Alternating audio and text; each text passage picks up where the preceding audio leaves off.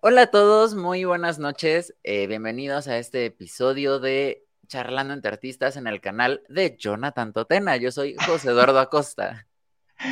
¿Qué tal, gente bella? Ah, es que se me olvidó en qué canal iba a salir, perdón. ¿Cómo están? Espero que se encuentren muy bien.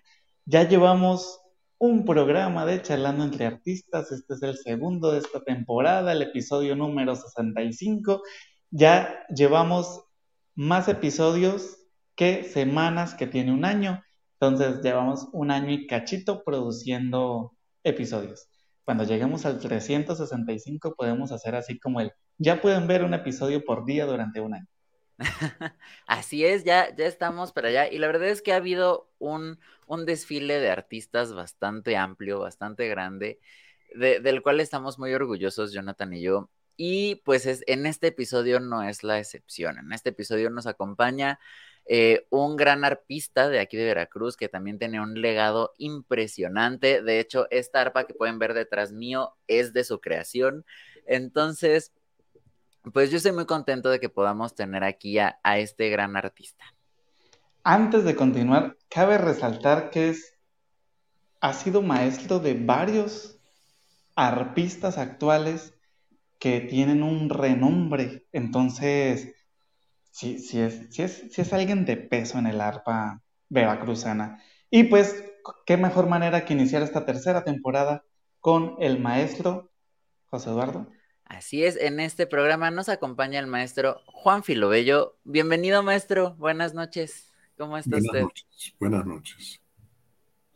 Bienvenido, maestro, a este programa Charlando entre Artistas. Para nosotros es un orgullo que esté con nosotros. Queremos antes que antes de todo agradecerle por tomarse el tiempo de estar aquí acompañándonos en este lunes y pues sobre todo que pues nos brinde un poquito de su compañía y de su sabiduría.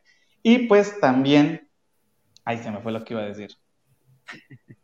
Ok, ahorita lo diré cuando me acuerde. Pero pues en parte agradecerle, maestro, por estar aquí. Ah, ya, llevábamos cazándolo desde que Francesca nos estuvo acompañando en el episodio no me acuerdo, creo que fue como el episodio 26 más o menos. Por más ahí. o menos por ahí. Bueno, desde, imagínense, desde hace más de 40 episodios cazando al maestro Juan Filo Bello y dijimos, no, pues vamos a guardarlo para la tercera temporada, para que iniciemos esta temporada con todo. Y pues bienvenido, maestro. No, muchas gracias a ustedes por la invitación, con todo gusto. Estamos con ustedes. Gracias. Muchas gracias.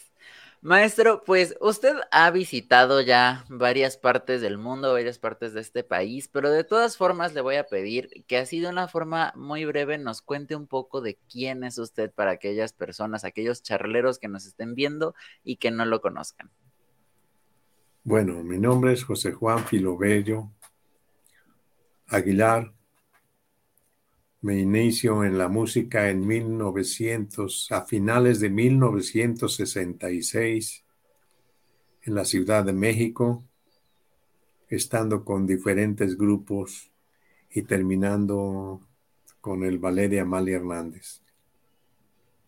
Posteriormente me regreso a Jalapa y me invitan pues instituciones del gobierno como fue Educación Popular, después estuve en la normal veracruzana y finalmente soy parte del grupo Tlenguicani de la Universidad Veracruzana.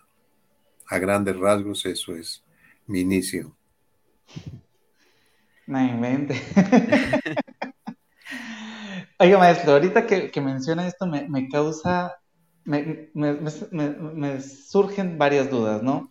Pero la principal, o sea, dice que a principios del 66 empezó en el mundo de la música. ¿En qué momento fue que empezó con el arpa? Eh, desde los 66. Bueno, yo la música la traigo desde muy pequeño. Tocaba la guitarra a los 8 o 7 años. Pero el arpa en sí como, como a los 15, a 14, 15 años, no me llama la atención el arpa directamente, sino que viendo a unos primos tocar, fue que mi papá me dice, oye, qué bonito suena ese instrumento. Y fue así que pues le contesté, voy a aprender a tocar ese instrumento para tocarte pues una canción que él según quería en el arpa. Se me concedió tocarla y eh, les digo esto que se me facilitó mucho el arpa porque yo podía afinarla antes de tocarla, que es muy raro en los arpistas porque aprenden a tocar, pero después aprenden a afinar el arpa y en sí hay arpistas que tienen 8 o 10 años tocando y no saben afinar el arpa, se, se las tienen que afinar. Y yo por el contrario, yo me daban un arpa, simplemente les decía a los compañeros, suénenme un do y la afinaba en do, suénenme un la, la afinaba en la. Fue la facilidad que tuve. Nos acaba de exhibir a todos.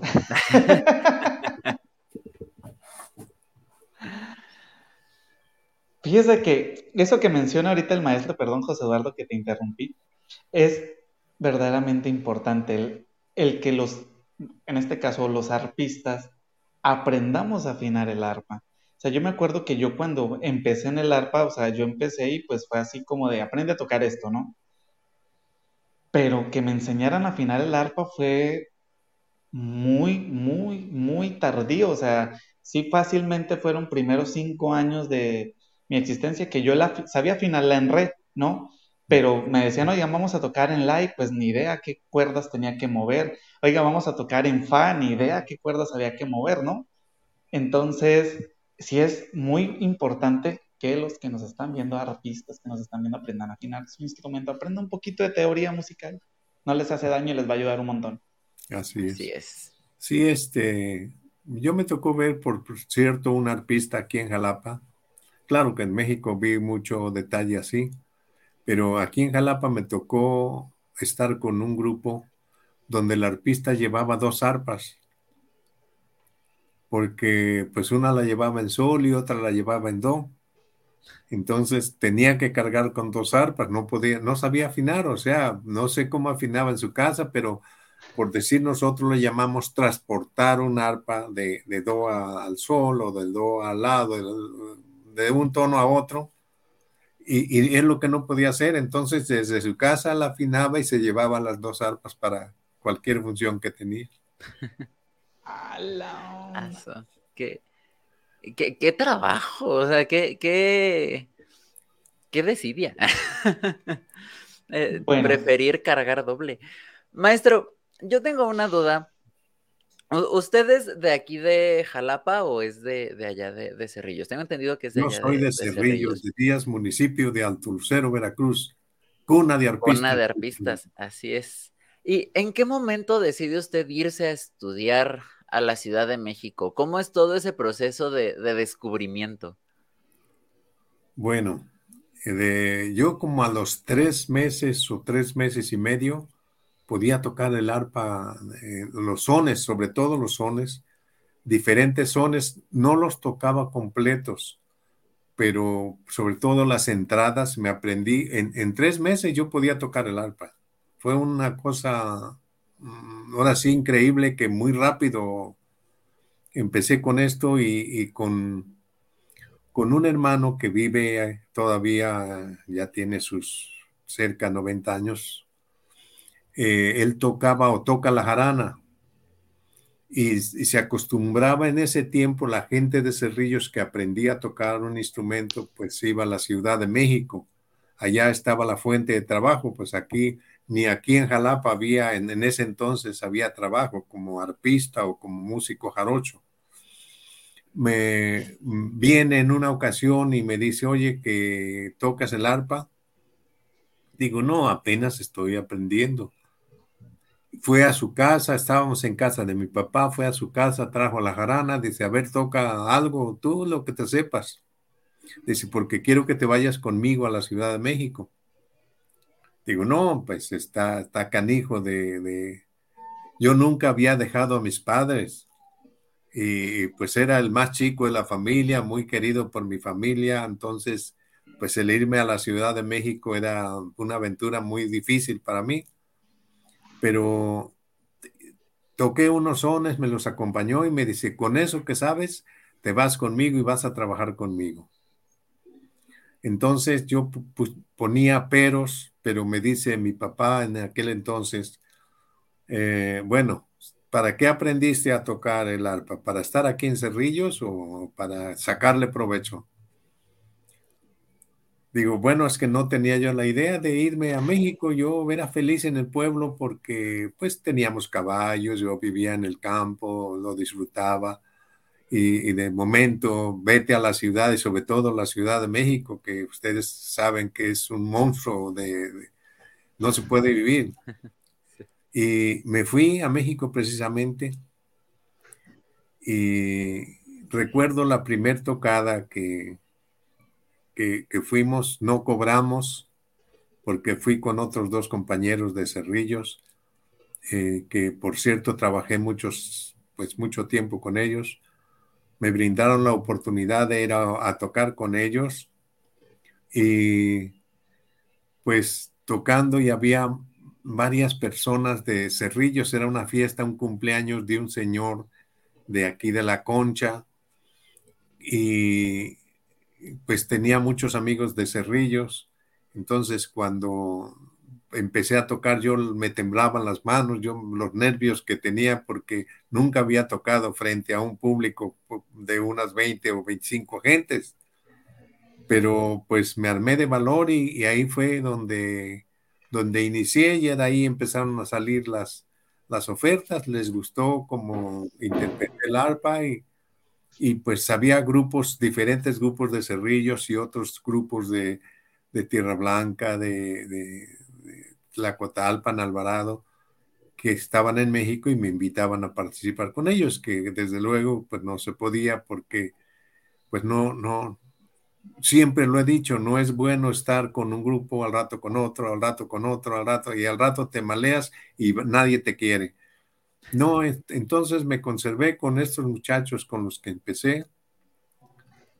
Ya mm, un poquito más adelante me dice mi hermano, quiero que hagas, que armemos el grupo bien en forma, porque pues lo hacíamos de una, de una manera no tan, tan integral como para decir vamos a presentarnos en un teatro o algo así, sino que era, eh, nosotros tocábamos en las cantinas, y como lo he dicho siempre, no me avergüenzo de, haber tocado en las cantinas para borrachos, porque eso, eso me ayudó mucho para aprender muchas canciones, porque llegábamos a cierto lugar y me decían, a ver, tóquense esta, no, pues esa no me la sé, o a ver, tóquense, no, pues no me la sé. Entonces trabajábamos de una de la tarde a las cinco de la tarde y a veces caminando porque nos íbamos a unas distancias tremendas. Por ejemplo, yo les pongo de aquí de Jalapa una distancia como de aquí al estadio, eh, entre buscar entre cantina y cantina, ver dónde conseguíamos el trabajo. Pero eso me sirvió mucho porque en realidad aprendí bastante. Eh, yo iba a trabajarlas después de caminar eh, cuatro o cinco horas con el arpa. Eh, llegaba a la casa donde vivía con mi hermano y me ponía a ensayar el arpa. Que a veces los compañeros me criticaban porque me decían, bueno, si vienes de trabajar, ¿por qué todavía tocas, vienes a tocar? Lo que pasa, este, José Eduardo y Totena, que me enamoré del instrumento. Cuando empecé a escuchar ese instrumento, me enamoré del sonido. Y hasta la fecha sigo, sigo enamorado de ese instrumento. Fíjese que, vaya, yo jamás esperé pues como que una historia de ese tipo, ¿no?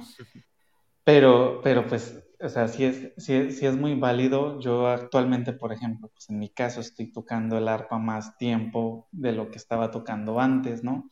Y a veces uno así también, o sea, a mí también me pasa como que luego y la agarra uno aquí en la casa y así. Y la esposa le dice, bueno, oye, pero todo el tiempo estás tocando arpa y llegas a seguir. Sí, pero pues es que esto no lo había tocado hoy, ¿no? Así es. Sí, sí, comprendo completamente su, su postura frente al amor al instrumento, maestro. Pues sí, es que es, es uno lo hace parte de uno. Eh, ese instrumento es, se imagina, yo tengo desde el 66 para acá tocando arpa, ¿cuántos años son? Más de media vida, mucho más de media vida, porque tengo 73 años y fueron como 58, 57 años. 57 tocando el arpa, pues ya es mucho tiempo. Y no me cansa, no me cansa un, la fortuna y que tengo, la suerte que tengo es que no me cansa el arpa en sí tocando. Me canso de estar parados por un problema, ya las piernas ya se cansaron de mí.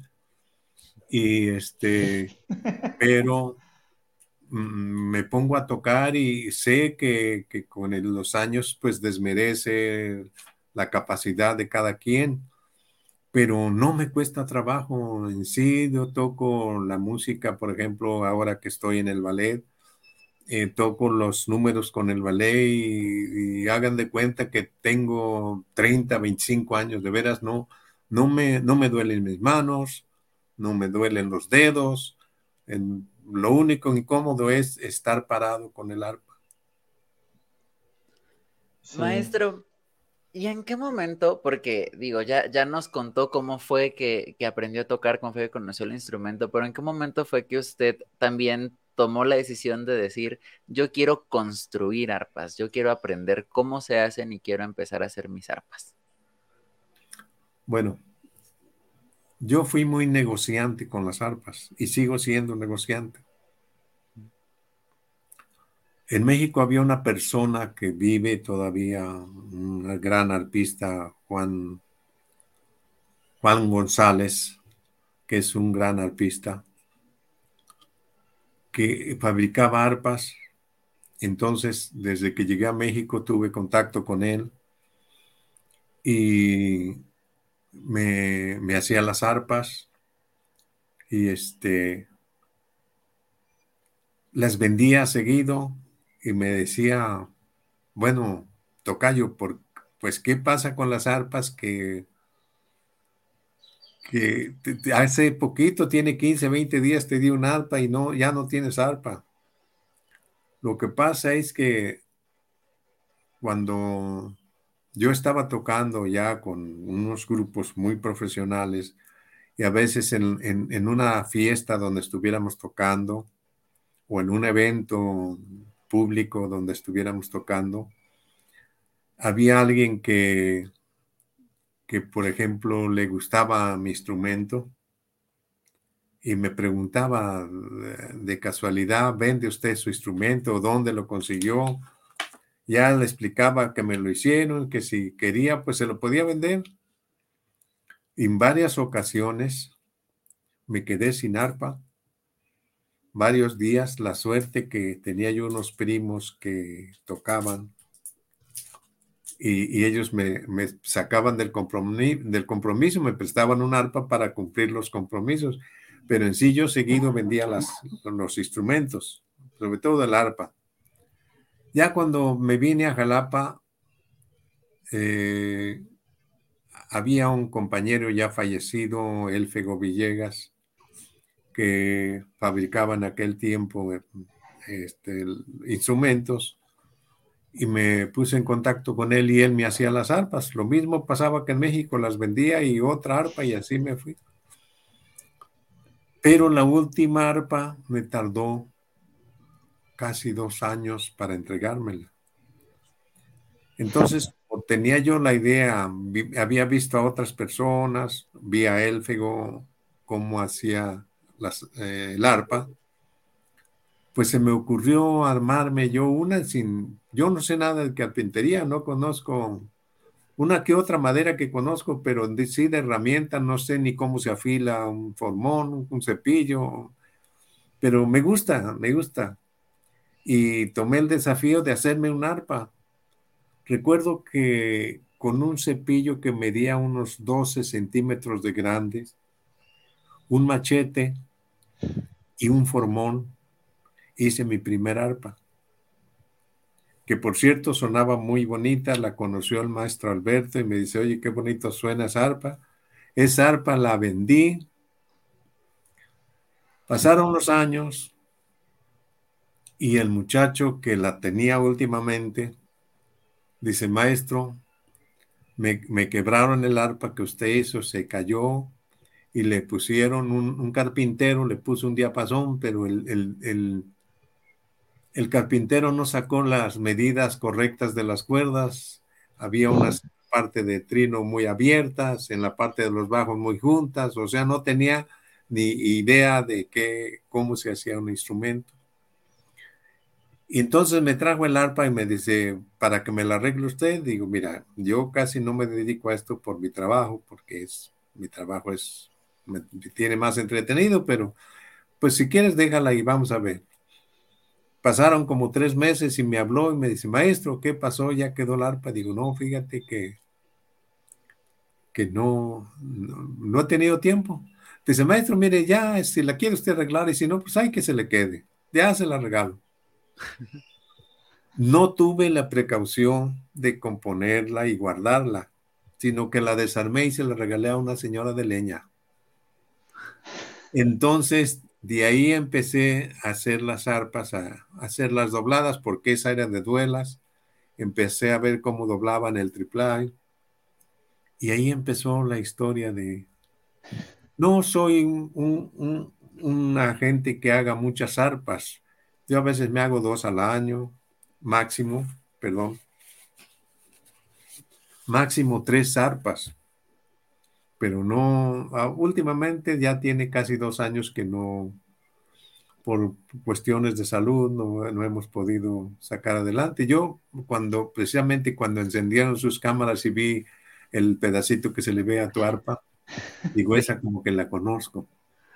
Y, benditos a Dios, pues han salido, pues no buenas, buenas, pero funcionan, sirven para tocar. No, pues esta la verdad es que sí ha salido buena, buena y ha sobrevivido bastante. O sea, e, esta arpa en específico yo recuerdo muy claro que me la regaló el maestro Alberto de la Rosa, mi tío Alberto, eh, cuando yo cumplí 15 años, ya va para 10 años. Y esta arpa se fue conmigo a Puebla, regresó, se volvió a ir, volvió a regresar, ya lleva como cinco mudanzas aquí en Jalapa también y las ha sobrevivido todas. Y suena muy lindo y, la verdad es que sí, es un arpa muy amable. Aparte de todo, es muy amable. Gracias, gracias. Fíjese, maestro, ahorita que comenta esta cuestión de la fabricación del arpa y también como ejecutante, tengo una duda y es cuando pues estuvo, tuvo sus inicios en el mundo de la música con arpa, pues no, no, estaban las arpas con levers, ¿no? O sea, técnicamente las arpas con levers son relativamente nuevas aquí en México. Sí, no sé cuántos años tendrán, unos 20 años, tal vez 30, no sé, desconozco. ¿Cómo fue ese proceso? Uno, o sea, si nos puede contar como que la historia tal cual como ejecutante de, pues, de la inclusión de los levers en el arpa y como fabricante de la inclusión en los levers, como fabricante. Bueno, cuando, cuando empecé con el arpa, eran este, unas arpas muy rústicas. No había mucho fabricante. la persona que, hacía eh, las, el arpa pues no tenía mucho conocimiento, él más bien hacía jaranas y, requintos. En el arpa como que estéticamente no estaban muy, muy bonitas. Y resulta que, las arpas en aquel tiempo, los bajos no eran plástico, era eh, tripa tripa de animales, las, las estiraban, no sé cómo las fabricaban. Y me tocó una temporada, que te diré unos tres años, tocando con ese tipo de cuerdas. Eh, en sí nosotros empezamos a usar los levers ya estando un servidor aquí en Jalapa con el grupo Tlenguicani. Fue que empezaron a salir, aunque los levers ya existían porque en una ocasión en México, un arpista que vivió muchos años en Chicago trajo una arpa jarocha y traía levers, muy rústicos, no tan, tan, tan definidos como los que actualmente existen, pero ya, ya, ya había, para nosotros era una novedad, el ver el arpa que podía cambiar de tono, que pues, pues nosotros eh, teníamos mucha práctica en ese entonces para cambiar de tono, porque a veces eh, mm, teníamos que, acompañar a algún cantante y de momento nos pedía, nosotros, nos pedía un tono raro, porque nosotros, por ejemplo, como ustedes, Totena, tienen unos tonos claves que son los que más usan. Entonces nosotros, por ejemplo, el Do y el Sol y el Fa, básicamente el arpista está formado en esos tres tonos ya, por ejemplo, tú le dices el la, la mayor, por ejemplo, porque la menor si, si sale el arpa estando en do. Pero, por ejemplo, eh, la mayor, eh, re mayor, mi mayor, esos tonos para nosotros eran muy difíciles. Pero me tocó en aquel tiempo acompañar a ciertas gentes que pues eran un poquito delicados en ese sentido de que pues si, si cantaban una canción en mi, le decía, hasta lo voy a poner en, fa. No, no, no, es que es, mucho, mucho, es una, digo, es una cosa de nada, es, lo que va a subir de tono. Si no, no, es que tiene que ser en tono y mover todo, ahora sí, pues uno tiene el arpa en do y hay que mover casi todo, toda el arpa para poner un mi. Entonces, lo de los lever vino a solucionar todo, ese problema. Yo no tuve problema porque en realidad pocas canciones toco con mucho lever que no, no, los, no los ocupo. O sea, no es que sea,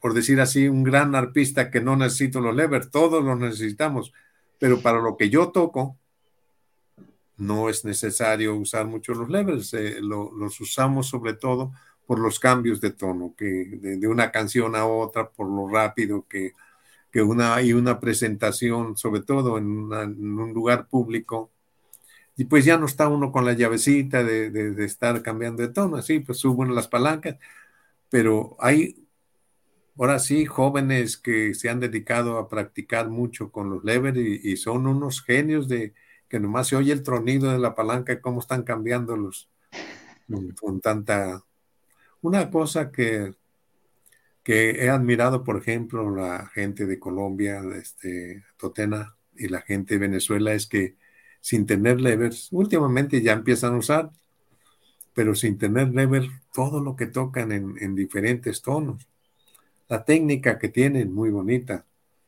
Entonces nosotros como jarochos no, no, no empleamos esa técnica. Como te decía, ya los jóvenes pues sí, ya lo empiezan a hacer con levers.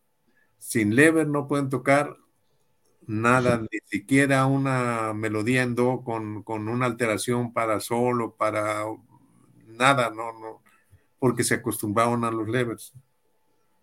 ¿Sí? Eso sí, eso sí es verdad. Sí.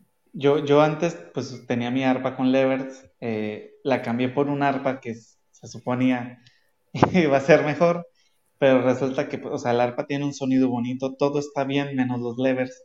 O sea, los levers salieron malísimos, posiblemente los peores levers que he visto en mi vida. Y entonces no los puedo utilizar porque si los utilizo me revientan las cuerdas. Pero así, o sea, cada dos días estaba yo cambiando cuerda al arpa. Entonces tuve que volver a utilizar la llave para afinar y pues utilizar la, técnica de meta el dedito, hijo, y, para hacer. Para hacer, para hacer alteraciones.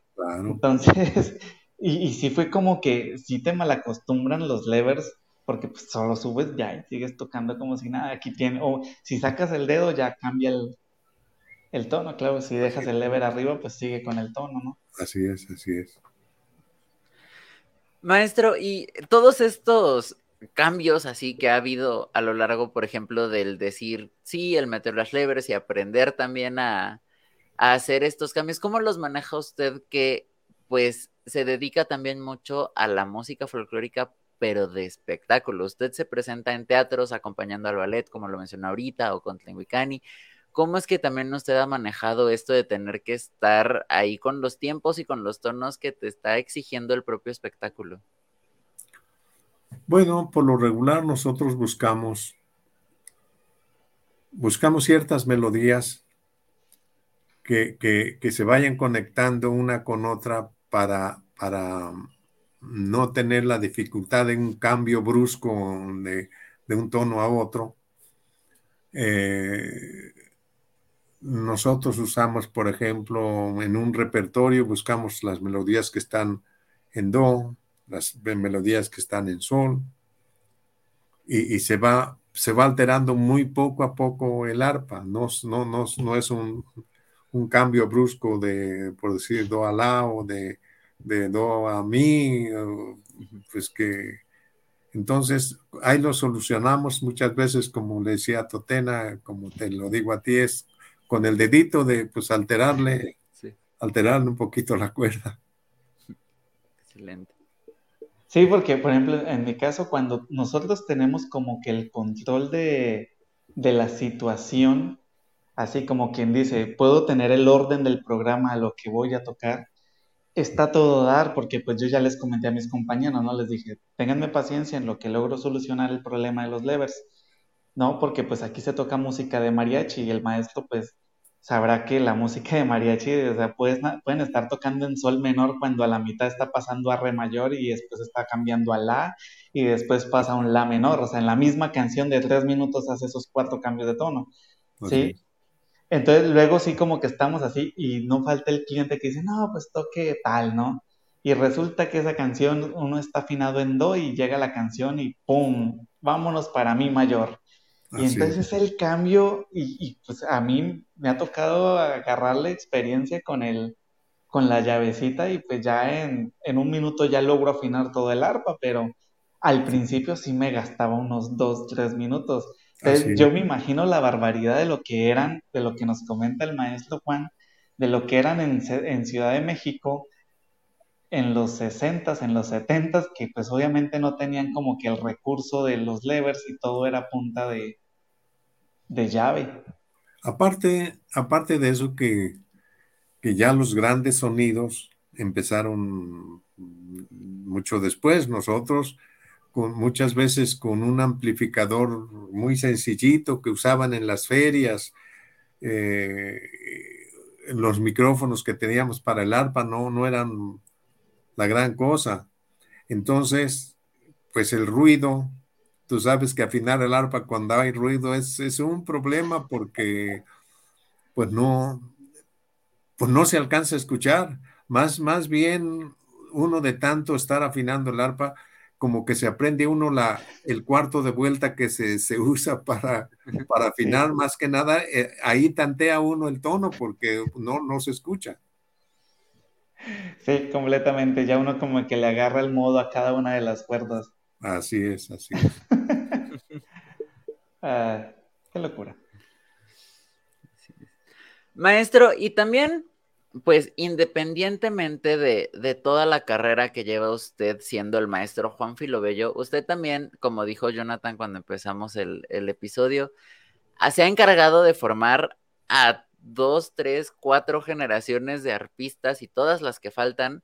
Y pues también su familia se ha convertido ya en un estandarte de, de del arpa jarocha, tanto como eh, intérpretes como promotores también, ¿no? entiendo que ustedes también están a cargo del Festival Internacional de Arpistas de Cerrillos de Díaz. Así es. Bueno, eh, básicamente les, les digo a los muchachos jóvenes que quieren aprender Este instrumento es muy dócil. Tú ya tienes la melodía, el arpa, no, solamente hay que buscarla. Porque ya la tiene, ya está incluida en el arpa. Ahora falta buscarla. Te tienes que enamorar de este instrumento y le tienes que caer gordo a tu mamá, tu papá, tu hermano, porque tienes que practicar mucho.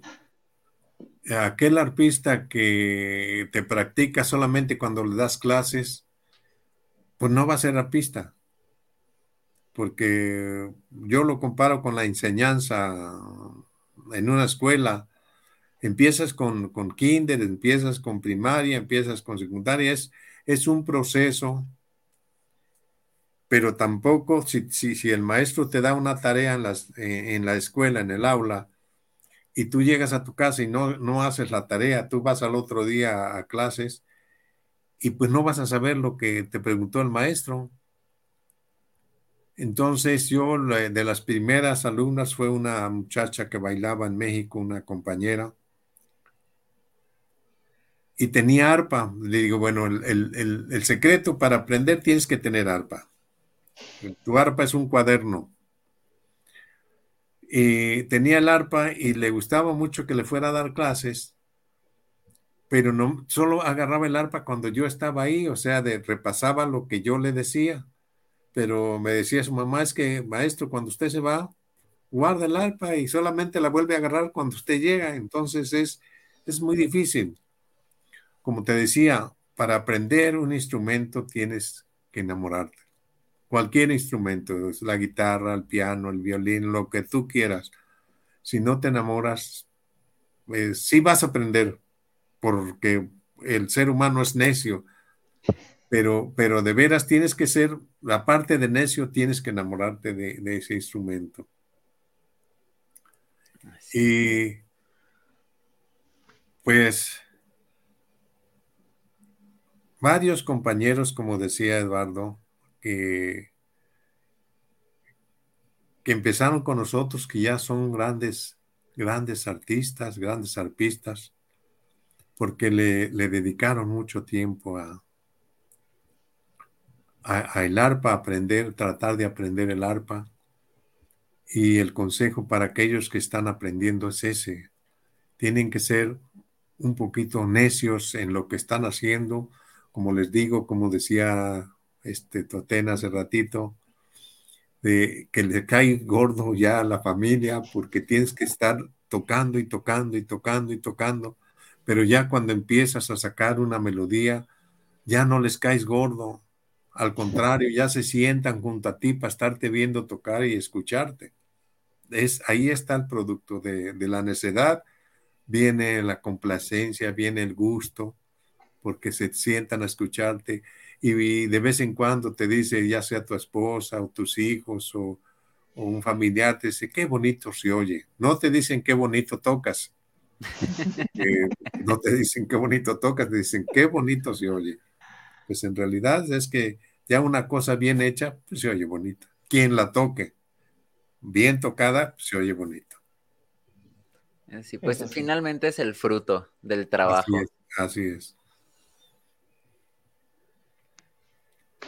Maestro, ¿alguna anécdota que tenga usted por ahí de todas las que ya nos ha contado, porque nos ha contado varias en el, episodio de hoy, pero que usted sienta que haya marcado su, su carrera artística, su carrera musical?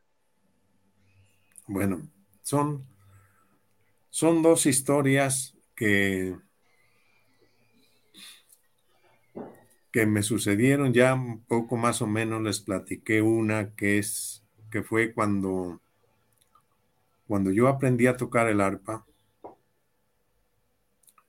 Eh, yo les, decía que ya tocaba la guitarra. Tenía yo unos primos que, que viajaban a México por temporadas, iban a México y venían en esta temporada de carnaval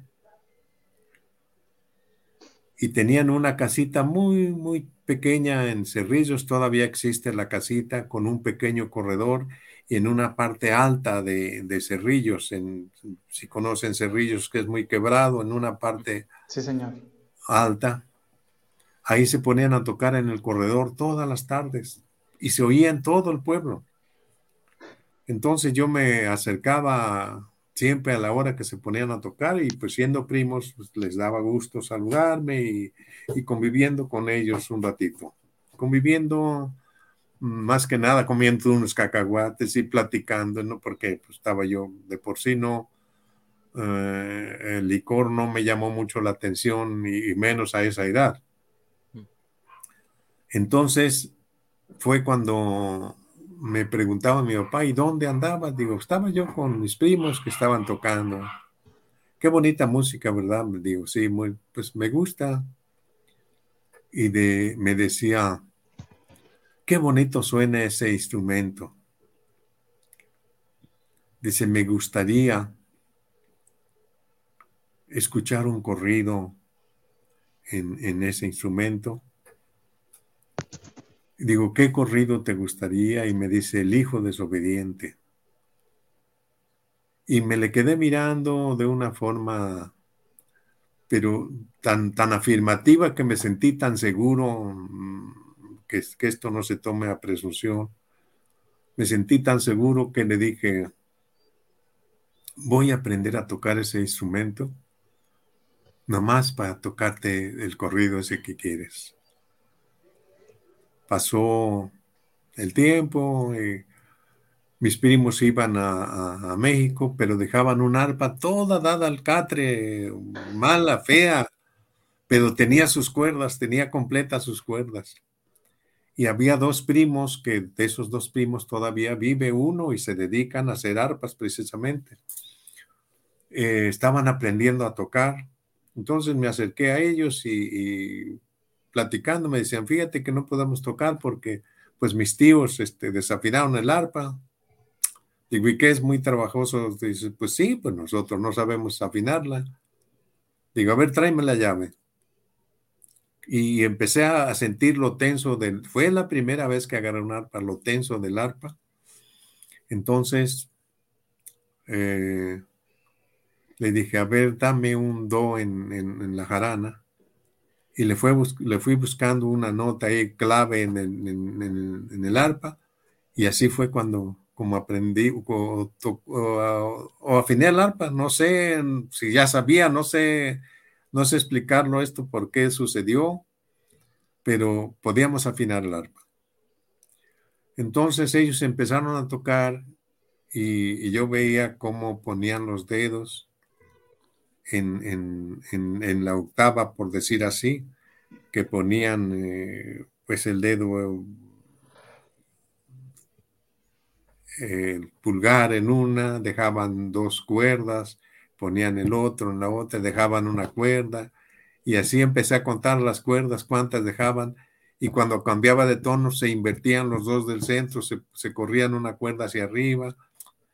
Digo, bueno, pues no se ve tan difícil. Y ahí fue cuando empecé a tocar y me aprendí el corrido sin saber tocar casi los sones jarochos. Me aprendí el corrido y le dije a mi papá en una ocasión, ¿te acuerdas cuando me pediste una canción? Digo, te lo voy a tocar. Para esto, cuando yo le dije que iba a aprender a tocar el arpa, para, para tocársela, él me hace así en una forma medio como desanimado. Uh, ¿Cuándo? ¿Cuándo voy a ver eso? Y el día que aprendí, que lo pude tocar, le dije, ¿te acuerdas que me pediste una canción? Digo, te la voy a tocar. Y esa fue la principal causa de que yo aprendiera el arpa.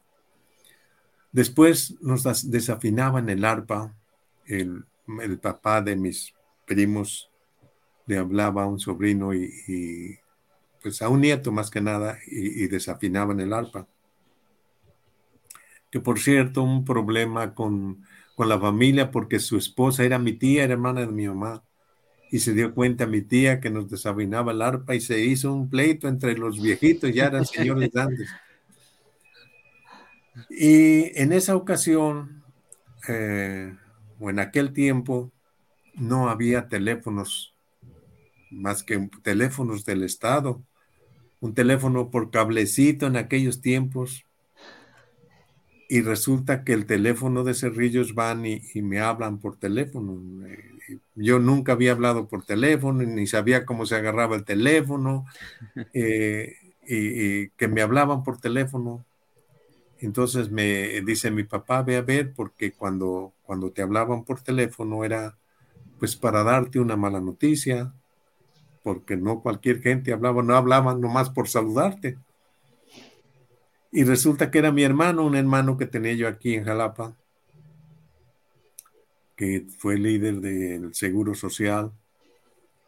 Y digo, ¿qué pasó? Y unos gritos que tenías que dar porque no se oía el teléfono.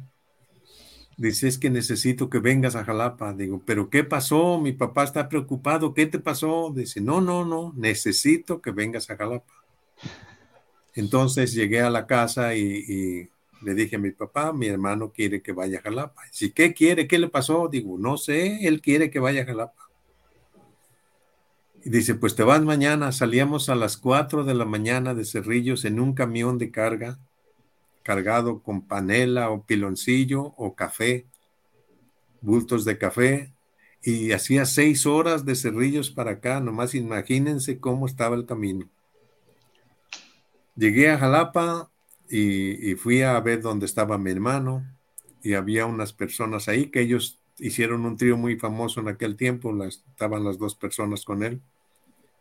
Digo, ¿qué pasó? Este, pues yo espantado, digo, ¿qué, qué le pasaría a mi hermano?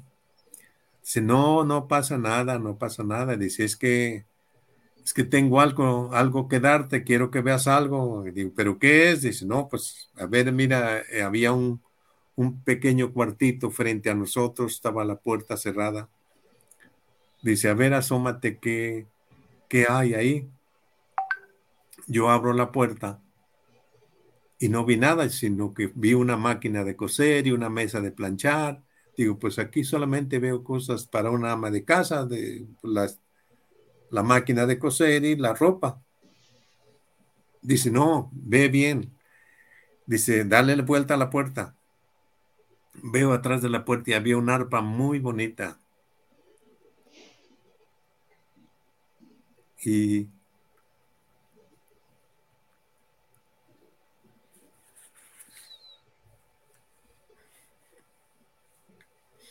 me emociono porque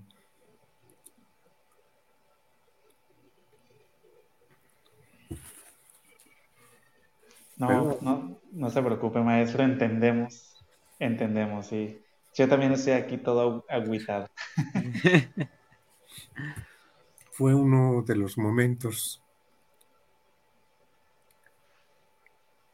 más bonitos que tuve, que he tenido, porque me dice mi hermano, es tuya.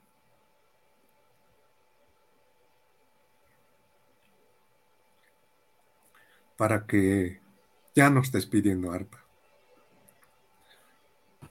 Imagínense una arpa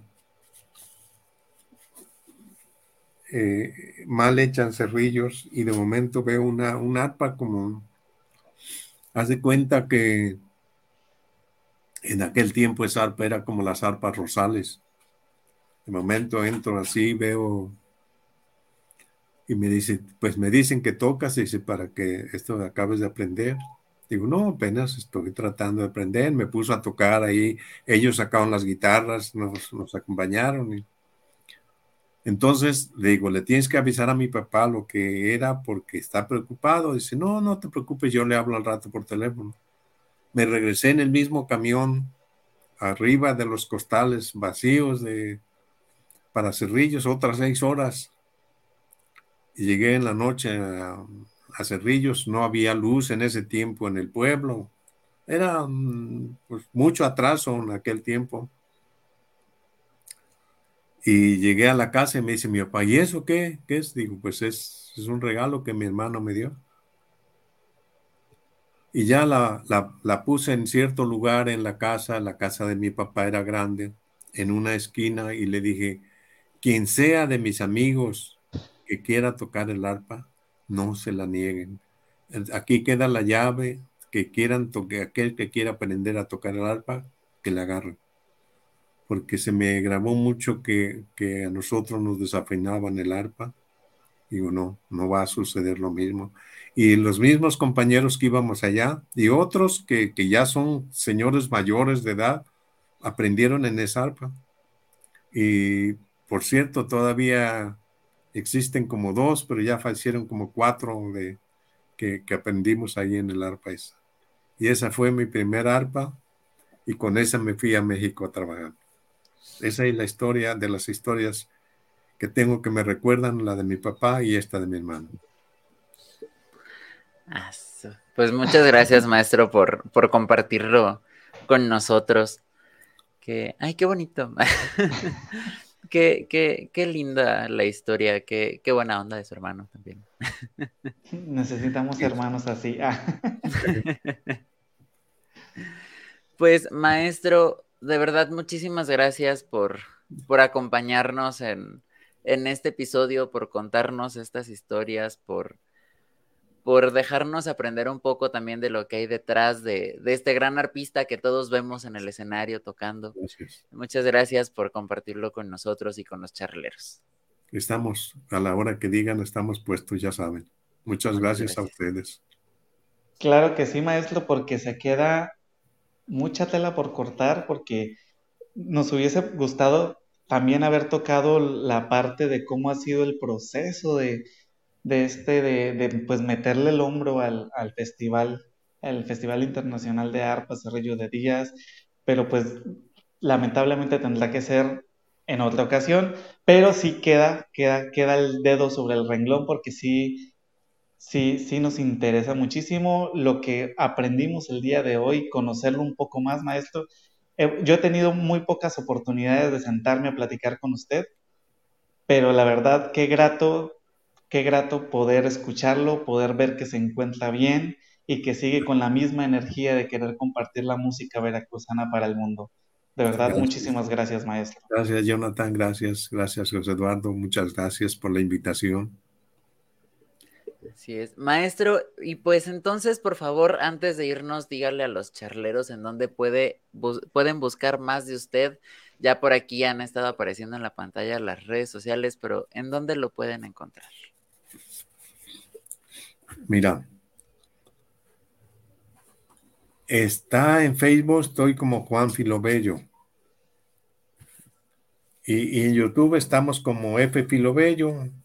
Hay unos, hay unos videos ahí para, por si quieren verlos, ahí estamos.